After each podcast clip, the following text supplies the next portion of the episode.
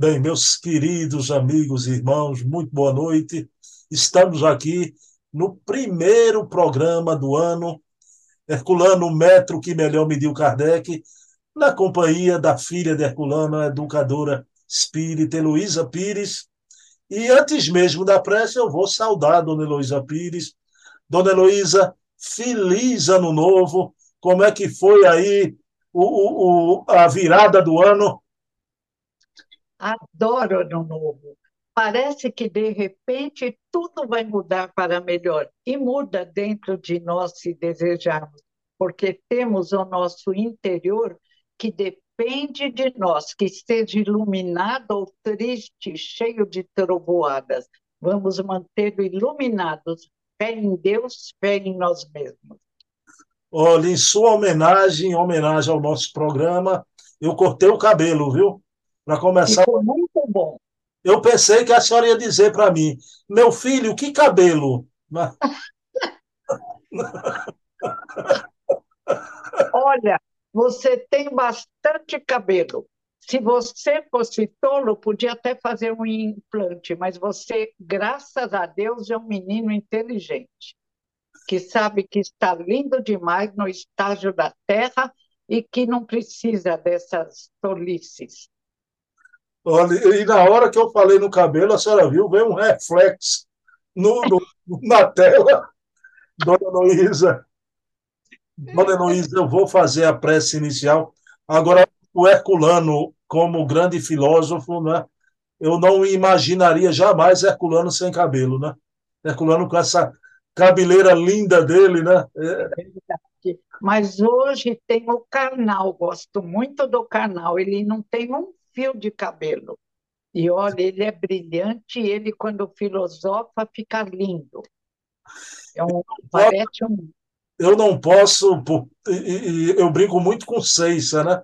Eu não posso mais nem dizer aquela marcha, marchinha de carnaval, é dos carecas que elas gostam mais, já não posso. Mas, mas tem.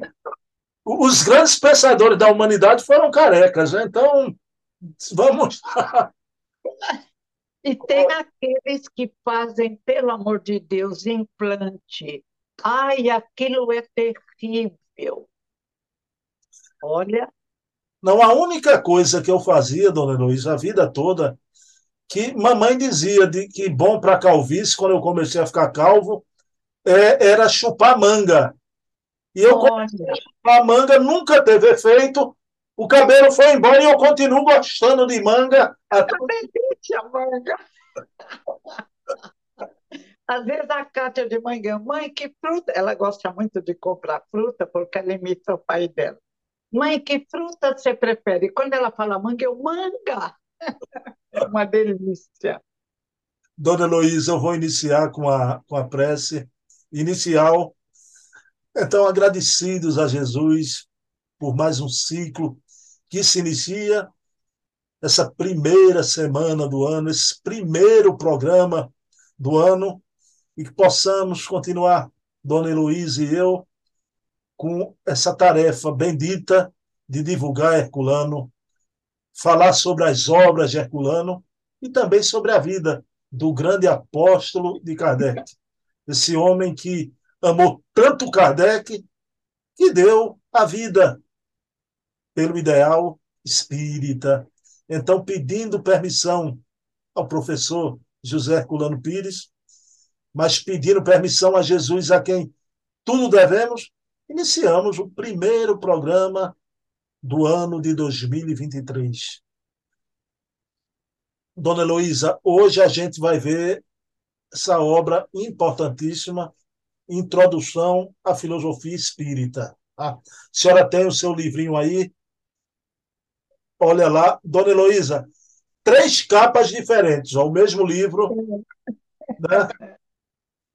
E se eu tivesse um fanatismo, eu seria taxado de fanático por Herculano. Porque, veja bem, eu já tenho um livro. Quando eu encontro o mesmo livro com a capa diferente, eu compro. Eu compro. Então, é bom.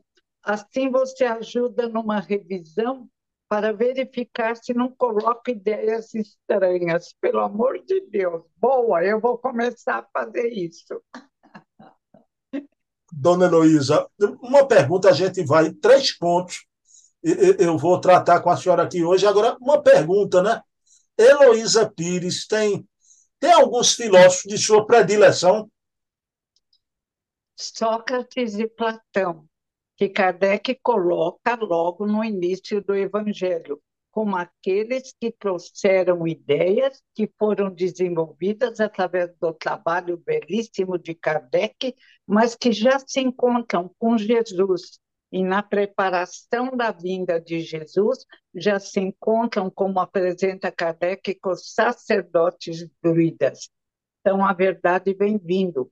É de difícil compreensão para nós, mas quanto mais amadurecemos, mais somos capazes de compreender e praticar.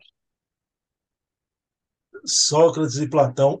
Eu me lembro que já faz um tempinho, os programas atrás, a senhora contou um episódio tão interessante de Xantipa com Sócrates. Podia contar de novo aquele episódio, dona Heloísa? Quando ela vai visitá-lo na prisão, né? Ela amava Sócrates, embora às vezes ela o maltratasse, porque ele só eh, tinha um soldo de soldado muito pequeno e os outros filósofos da época sofistas ganhavam muito, arrumavam cargos no governo. Então, às vezes, ela vinha muito nervosa. Ele um dia estava fazendo uma palestra e ensinando, convertirando a verdade. Ele era tão humilde que disse que todo mundo tinha a verdade dentro de si mesmo, ele só tirava, e que ele só era sábio porque sabia que não sabia nada. E Xantipa chega nervosa, acho que ela foi fazer o alimento e não tinha o que fazer.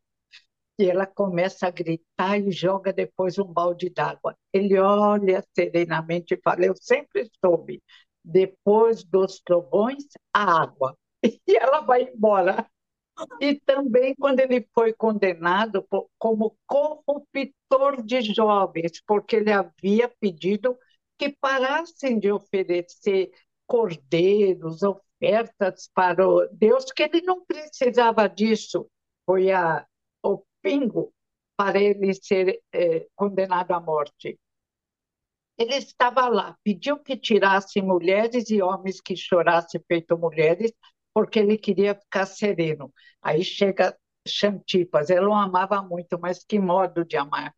E ela já começa a questionar.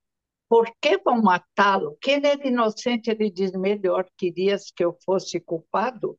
Aí ela diz, mas eles te condenaram, você é inocente. Ele riu e disse: Mas eles também estão condenados.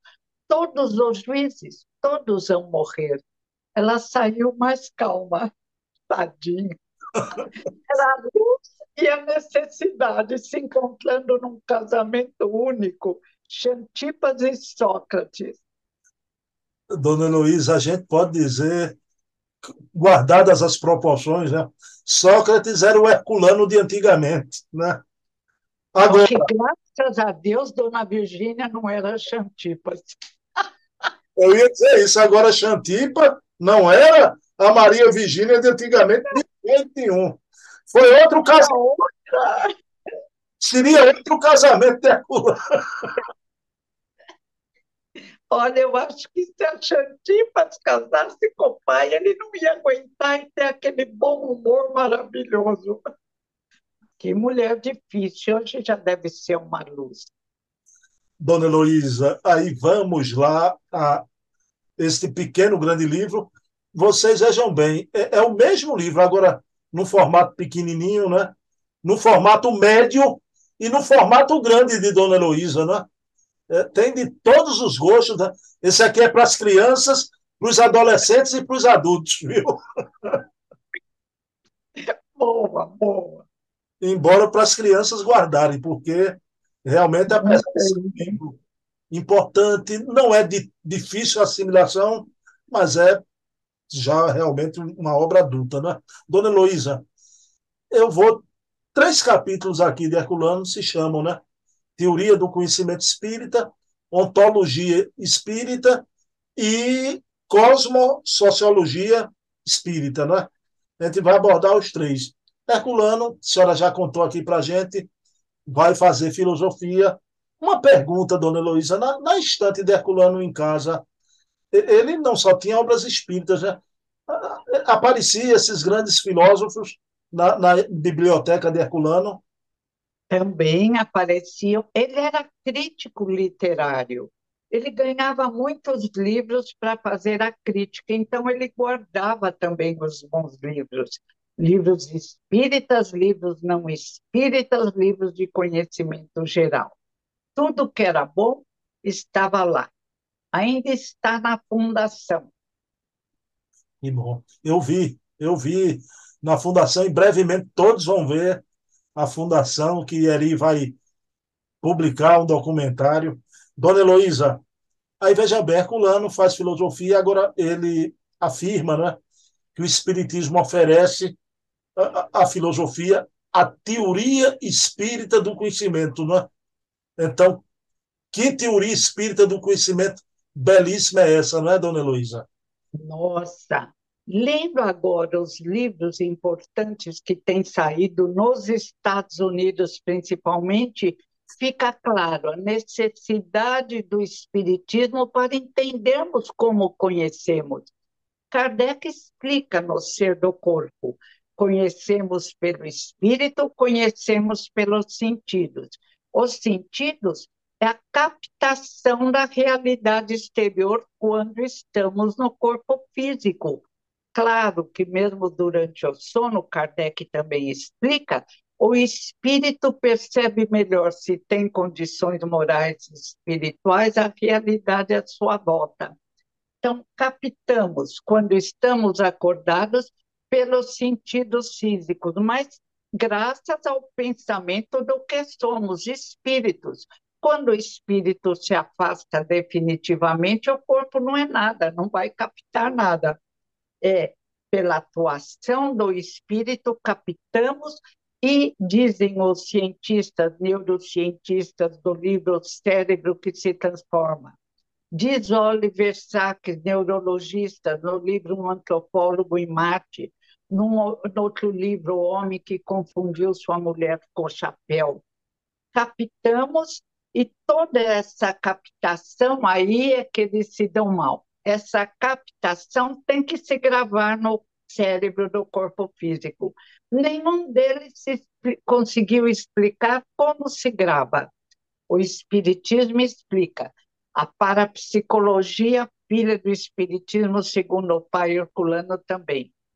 A captação é da mente extrafísica, o corpo físico é apenas um instrumento de trabalho.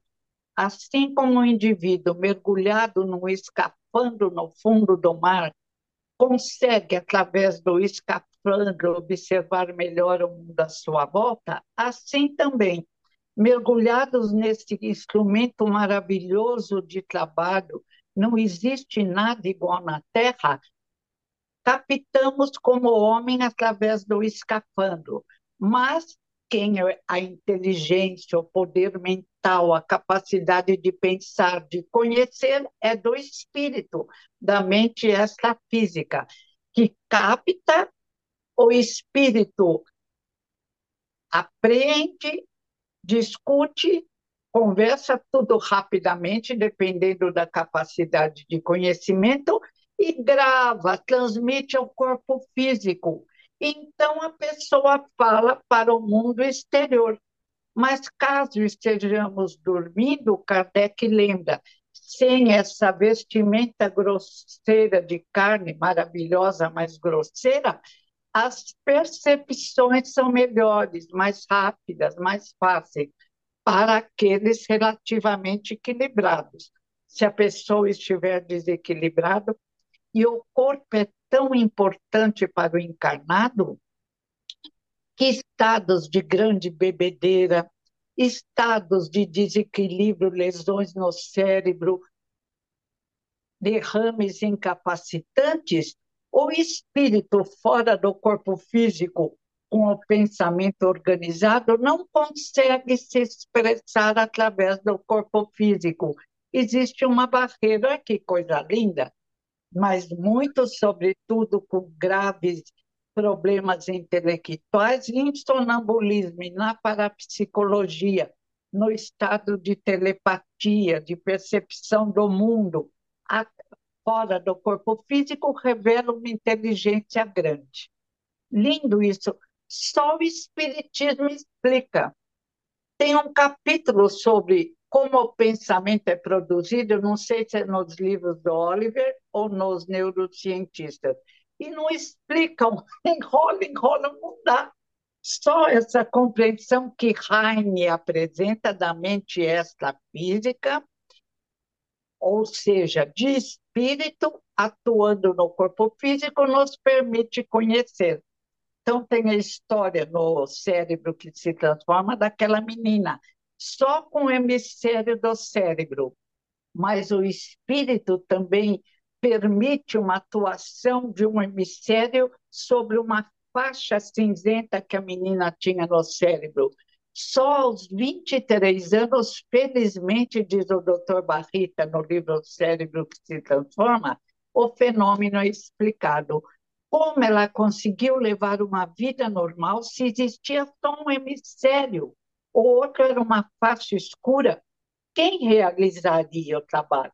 Existe solidariedade, fraternidade em todo organismo. Quando o espírito é forte, relativamente equilibrado, tem bons pensamentos e tem o amor da família, aceitação da família. Você pode, você consegue. E essa moça leva uma vida normal, apenas com leve adormecimento numa das pernas. Mas namora, passeia, conversa, trabalha, ri, brinca.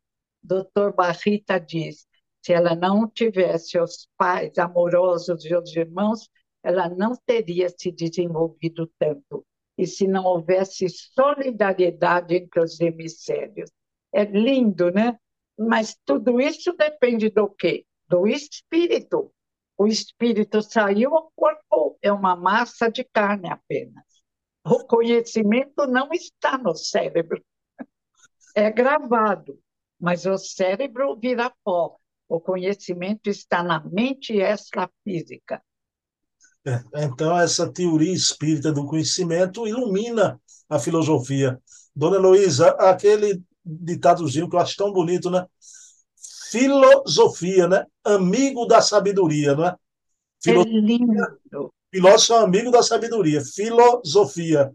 Mas a filosofia espírita é a amigona né, da sabedoria, a filosofia espírita. É, Vai facilitar se não existe uma quebra. Existe de onde vem o pensamento. Só Heine, que estudaram é, Kardec num seminário em Kirov, na Rússia, o pai conta no livro Para a Psicologia e Suas Perspectivas, só José Heine conseguiu explicar, usando as mesmas palavras quase de Kardec, só mudando a roupinha dos conceitos. Perfeito. Perfeito. Voltou som? Ligaram, eu esqueci de apertar ah. o microfone. Liga, Dona Heloísa, aí veja bem. Aí vamos para outro capítulo de Herculano, né? Ontologia espírita.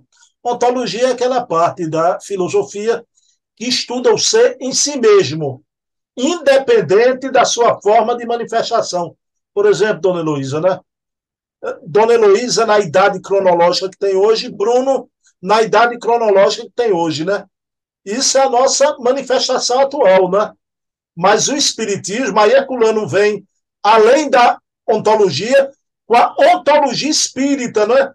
A nossa essência, Dona Heloísa e a de Bruno, está além, a quem e além dessa parte cronológica, né? Isso é maravilhoso, né, dona Heloísa? Maravilhoso. Senão, não dá para compreender nem como surgem as grandes civilizações.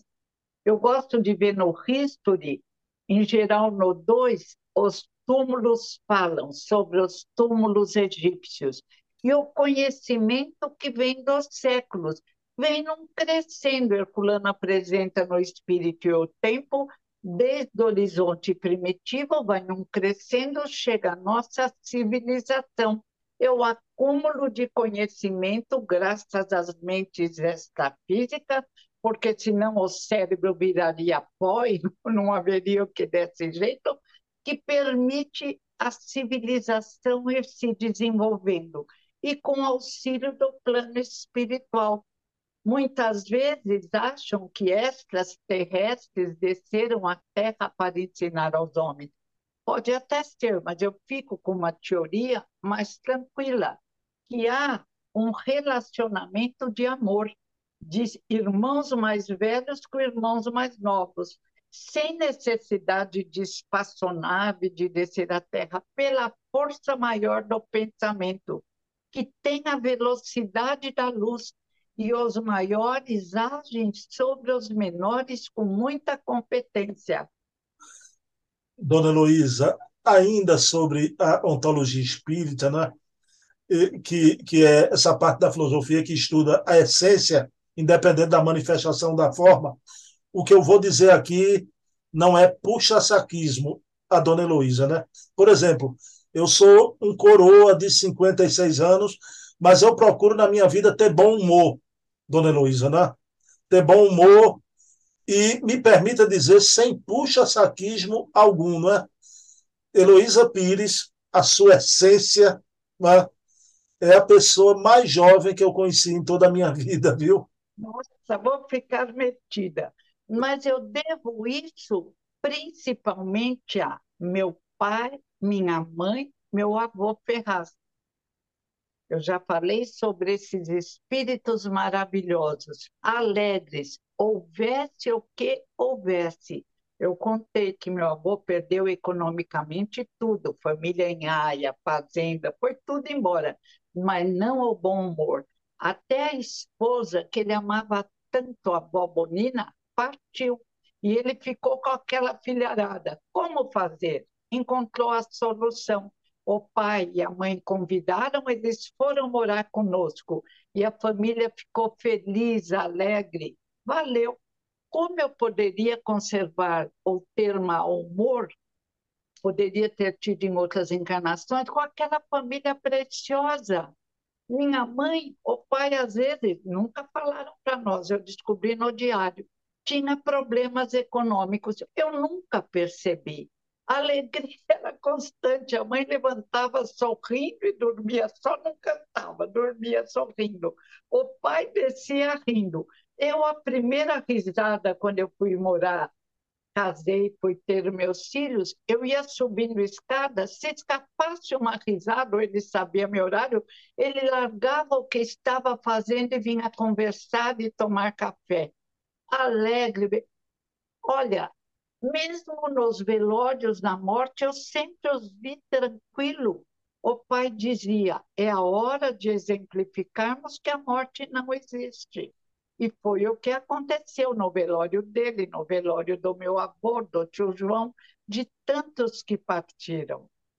É uma lição maravilhosa que eu vou agradecer pela eternidade, exemplificada. A mãe teve câncer no intestino, fez o tratamento, não perdeu o humor, o bom humor. Tinha uma ulcerazinha que abria na perna quando ela andava muito, se excedia, subia, descia escada, ela não parava. O pai escreveu uma poesia linda. Virgínia é uma máquina e descreve o movimento dela. Ela ficava deitadinha com a perninha para cima, não reclamava. Meu Deus, que exemplos! Eu falei, eu devia ser um espírito muito difícil. Escolher os melhores educadores. Agora vai, dona Heloísa. Houve uma melhora. Eu já, eu já adivinhava de onde vinha esse bom humor de Dona Heloísa Pires. Eu já adivinhava, mas graças a Deus que depois que a senhora saiu do lar paterno, a senhora sempre regou essa florzinha do bom humor, né? jamais perdeu. Tem alguns que perdem.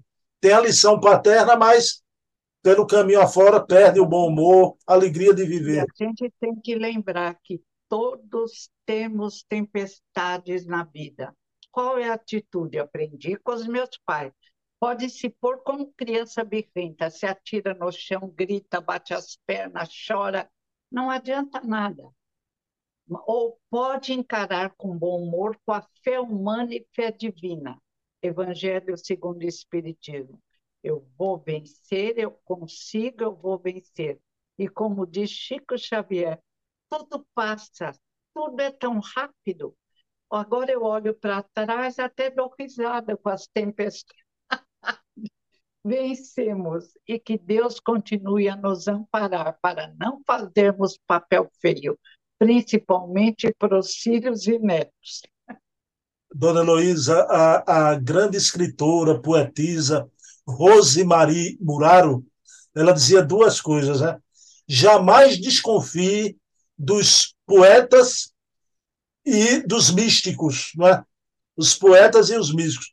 E ela fazia outra afirmativa, né? Todo místico verdadeiro e todo poeta verdadeiro tem bom humor. Não é? Cara, que coisa linda. Então, Madonna Luiz, aí vamos lá. A gente viu a teoria espírita do conhecimento, essa ontologia espírita, que é a essência da gente, essa manifestação independente da forma, mas Herculano tem um capítulo que ele fala da cosmosociologia, que é aquela disciplina que estuda as leis universais aplicadas ao ser humano. Só que Herculano novamente vem, né? Com a cosmosociologia espírita, não é? Então são essas leis universais aplicadas a seres humanos que o espiritismo apresenta como nenhuma outra cosmosociologia, não é? É, porque o, o conhecimento foi se acumulando e o espiritismo surge numa época de maior desenvolvimento da ciência, embora a ciência tenha ainda uma certa rejeição, porque quer ser intelectualizada, tem uma... mas a cada dia cientistas isoladamente abrem a verdade. Como sociologia, Paulo de Tarso já fala, estamos mergulhados no fluido divino, na energia divina. Em Deus estamos, em Deus nos movemos. O Espiritismo explica, pergunta de 27 do Livro dos Espíritos, elementos constitutivos do universo, Deus, Espírito e energia cósmica. Não, não se diz mais matéria, energia cósmica, como diz Einstein. A matéria desapareceu, sumiu. Deus, o Criador, nós espíritos, inteligências do universo que nos expressamos, mergulhamos na energia cósmica universal, onde existem leis, leis que fazem com que consigamos ir crescendo para a luz, para o bem, para a compreensão, auxiliados, lembrando de Luiz no livro Evolução em Dois Mundos, sempre pela espiritualidade superior pelos espíritos mais velhos, ou seja, estamos todos conectados nesse universo magnífico que nos acolhe. Dependemos uns dos outros. Conheçamos-nos ou não, ligamos-nos pelo pensamento por lei de afinidade. Pensamento sombra se liga a pensamento sombras. Pensamento luz se liga a pensamentos luz. É lindo. Cosmosociologia auxiliamos-nos e somos auxiliados uns aos outros. Não existe isolamento se não permitirmos. Dona Luísa, a última pergunta da noite vai para educador espírita, né? Para educador espírita. Veja bem, Dona Luísa, sobre a filosofia espírita que Herculano apresentou tão bem, né? Uma preocupação que eu tenho hoje é triste, né? Minhas filhas hoje, todas duas, estão na universidade, né? Então, veja bem. Mas há anos atrás, eu conversando com um amigo meu, era a preocupação dele, que hoje é a minha. Infelizmente, as universidades, a filosofia pregada é a do materialismo dialético, do marxismo, não é? E esse meu amigo revelava essa preocupação há anos atrás para mim, que os filhos dele também iam entrar na faculdade. E ele disse: Rapaz, chega a dar um medo de meus filhos entrarem nisso aí sozinhos, ali dentro, essa filosofia materialista, Aí eu dizia, brincando a ele, você tem medo dos teus filhos na universidade? Pois eu tenho medo das minhas filhas já no colégio, porque no colégio também tem professores que já estão apresentando o materialismo dialético. Mas qual é a minha pergunta à dona Heloísa, né? Dona Heloísa, a gente vai um dia ter a satisfação, a alegria de ver no, no colégio, nos bancos universitários, essa filosofia espiritualista, essa filosofia espírita que Herculano tanto defendeu, o futuro vai realizar isso, dona Heloísa? Claro, é a lei. Na medida em que o conhecimento se dilata, já estão compreendendo que o ser não é aquela tolice que Jean Paul Sartre apresentou, um existente que sequer existe, que passa pela vida em brancas nuvens e morre e não deixa sinal. Some. Tudo se dissolve no pó. Então, é um pensamento tão maluco e que virou modismo, virou intelectualismo. Eles querem ser intelectuais brilhantes e têm medo de admitir a verdade já passamos por essas fases em outras fases de nossa civilização, quando condenávamos a ciência, matávamos cientistas. Agora aconteceu o contrário. A religião é que se tornou perigo, não mais a ciência, não mais Galileu, não mais os grandes cientistas, Pasteur, que teve que lutar feito louco para provar as ideias dele. Agora temos alguns, a cada dia diminui, querem condenar essa visão maravilhosa da continuação da vida, querem fechar o homem numa gaiola frágil, morreu, acabou. Então nem vale continuar a estudar, a crescer, a aprender, porque seria muito pobre uma só existência, estaríamos ainda no mundo primitivo, não teríamos. Ah, aí vem os extraterrestres. De onde teriam vindo os extraterrestres? Mistério? Novamente se apresenta mistério não só na religião, e mesmo nesses livros magníficos, onde tudo fica no ar. Não dá para compreenderem por que um é mais inteligente e outro tem dificuldade. Como um homem vence um derrame incapacitante, brilha e volta a trabalhar na universidade e dá aulas, e quando ele desencarna, o livro O Cérebro que se Transforma, corta, vão estudar o cérebro dele, e pelo cérebro do corpo físico ele deveria ter ficado um vegetal. Que força fez com que o doutor, com que doutor Pedro, pai de Barrita, conseguisse vencer os problemas do corpo físico. O auxílio do filho, a força do espírito do Dr. Pedro, o amor com que um dos filhos o cercou. Existe muito mais, como já diziam, do que pode supor nossa vã filosofia. Ficaremos muito mais encantados com a criação divina, com esse Criador de amor e de misericórdia. É linda a nossa história e o nosso futuro. Faço votos, então, toda esperança do mundo. Dona Luísa, Herculano dizia no Espírito e o Tempo, né? Houve a fase do homem animal, o homem tribal, o homem social. Vivemos a fase agora do homem econômico, mas virá a fase do homem espiritual, não é? Do Se Deus quiser. Nossa, vai ser lindo, lindo, lindo. E aí Jesus, que era sábio, que era maravilhoso, que estava nas dimensões melhores, vem até nós para nos ensinar o que nos tornaria melhores e mais sábios.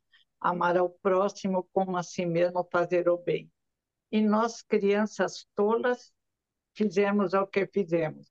Mas agora vamos nos recuperar e aprender a praticar o que o mestre dos mestres nos ensinou.